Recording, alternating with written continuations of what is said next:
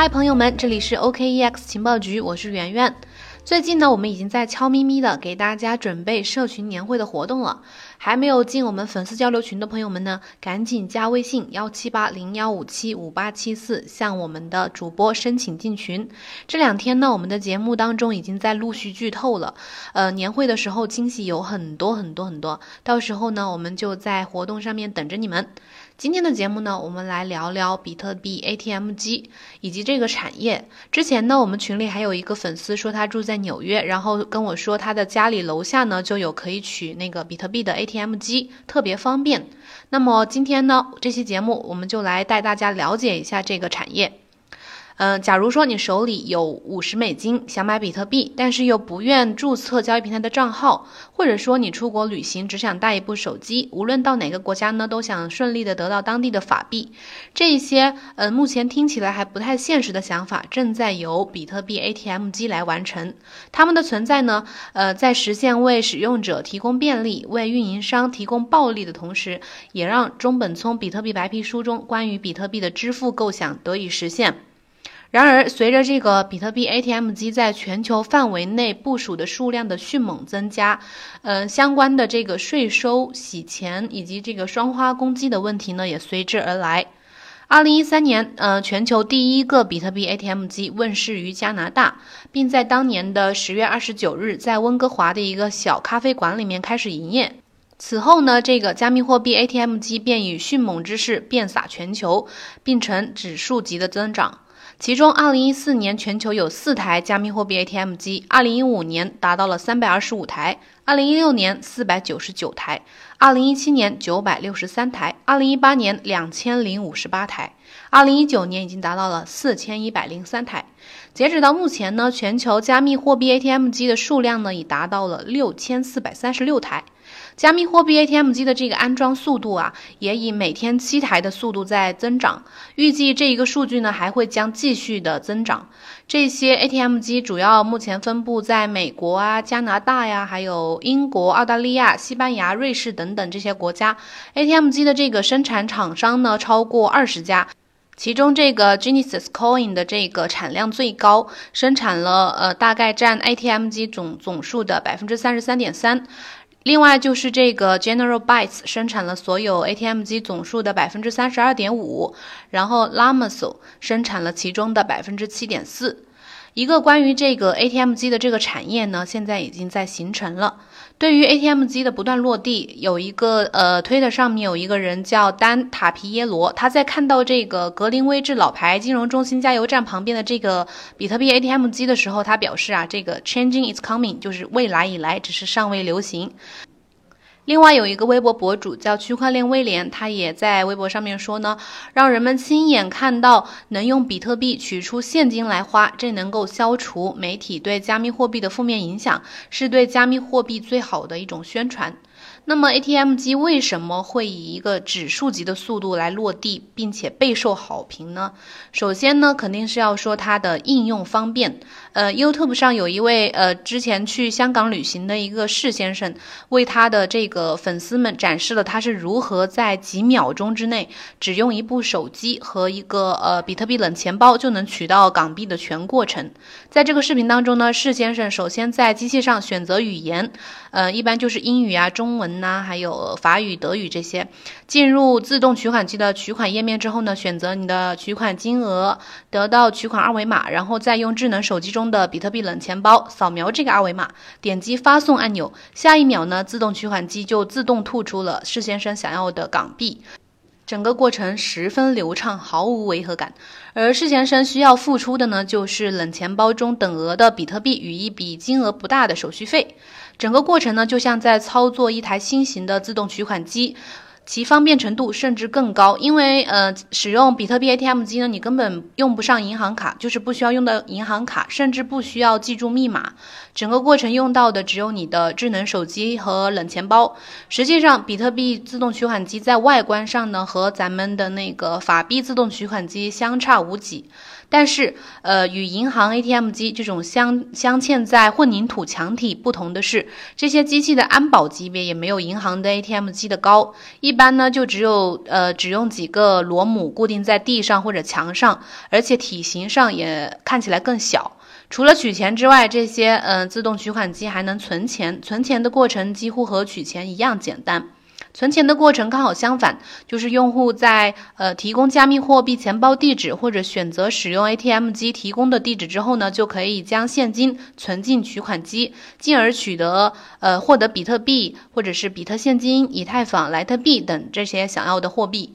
呃，便利性只是其一。通过调查呢，我们发现了其他推动这个 ATM 机产业发展的真实的原因。下面为大家嗯揭露一下。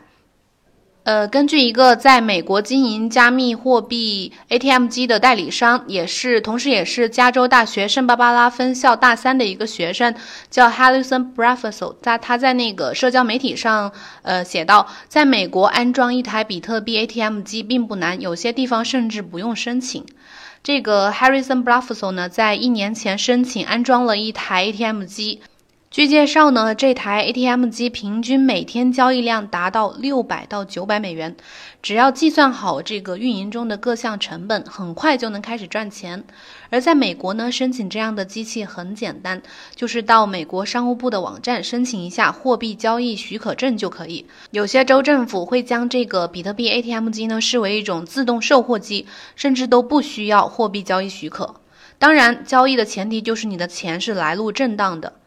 那么，Harrison。Bluffers，它的生意究竟有多赚钱呢？想要得到准确的信息，就必须核算成本与收益，包括 ATM 机它的投入成本、场地租赁费用啊，还有这个日平均交易量，还有以及它的维护费用。根据这个 Coin ATM Radar 此前提供的比特币 ATM 机交易费率统计呢，北美地区的这个 ATM 机交易交易费率一般是百分之六，而在澳大利亚呢，交易费率竟然高达百分之八点三，也。就就意味着你每成交呃一百美金，就要向代理商支付六到八美金。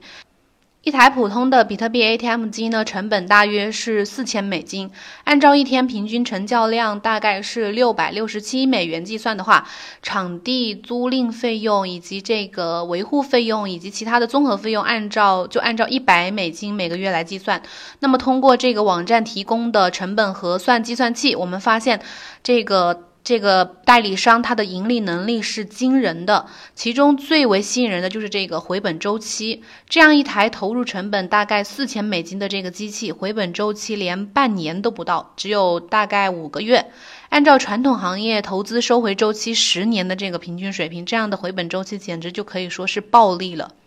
当然，除了这个回本周期之外，它的盈利能力也是非常惊人的。像这个大三学生，他在度过了前五个月的回本周期之后呢，他此后每一年的时间能够净赚九千零七十二美金。如果他假如他有一百台这样的机器，就能在一年之内赚九十万美金。当然，真实的营商环境可能并没有我们现在说的这么简单。但是无论如何，这些数据都揭示了一个真相。就是加密货币 ATM 机之所以能够如此迅速的遍布全球各地，方便使用，并不是它全部的真相，暴利才是。随着这个加密货币 ATM 机的这个推广，监管层面呢也遇到了一些新的挑战。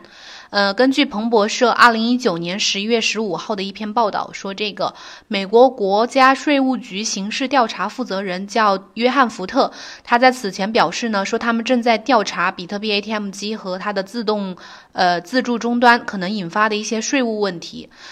他表示，国税局正在和这个执法部门合作，调查加密货币等新技术的非法应用，其中就是包括这个 ATM 机。他说，只要你能呃投入现金买入比特币，那就是我们的调查对象。很明显，我们感兴趣的可能是使用比特币自助终端的人，购买者的资金来源以及这个比特币自助终端的这个经营者都在我们的调查范围之内。嗯，根据彭博社的报道说呢，在美国每个大城市至少都有一台这样的机器，而在全美地区呢，一共则有四千两百七十四台。福特还解释说，这个加密货币 ATM 机。它的服务必须符合 KYC 的呃规则，KYC 就是实名制注册的意思。他们必须遵守同等级的实名制注册和这个反洗钱规定。我们相信服务中呢这些规定并未完全得到实施，所以他们要进行展开调查。呃，税收问题呢是加密货币领域新出现的一个危险的因素，匿名性呢让它的不合规的可能性提高了。除了美国国税局关注的这个税收问题之外，ATM 机还是另外一项犯罪的帮凶。呃，此前这个 Global News 有一篇报道说，二零一九年三月十三号的时候，加拿大卡尔加里警方破获了一起跨区域的网络犯罪。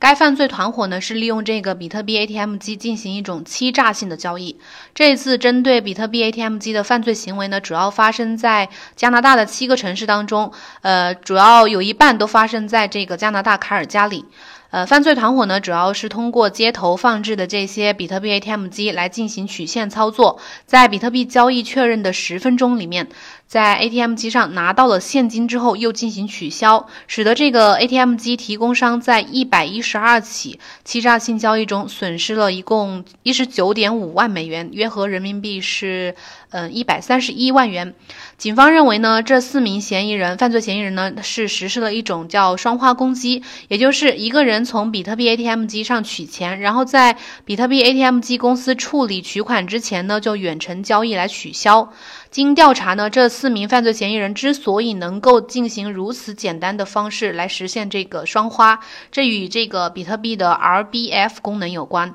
RBF 呢，就是 Replace by Fee 的缩写，翻译过来就是费用替代。意思就是说，可以通过支付更高的手续费来替换之前发出的同一笔还未有打还未打包的交易。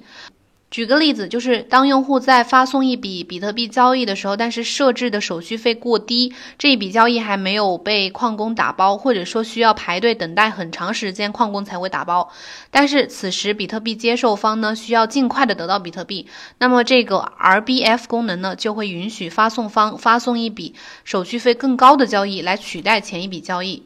总之就是工具无对错，错在工具使用者心中的邪恶和贪婪。随着这个加密货币的接受度逐渐增加呢，嗯，加密货币 ATM 机的数量必然会不断的增加。无论是税收问题，还是这个高手续费导致的这个暴利，亦或是其他的这些犯罪问题，随着行业趋于正规化和开发水平的提升，这些问题应该慢慢会被得到解决和遏制。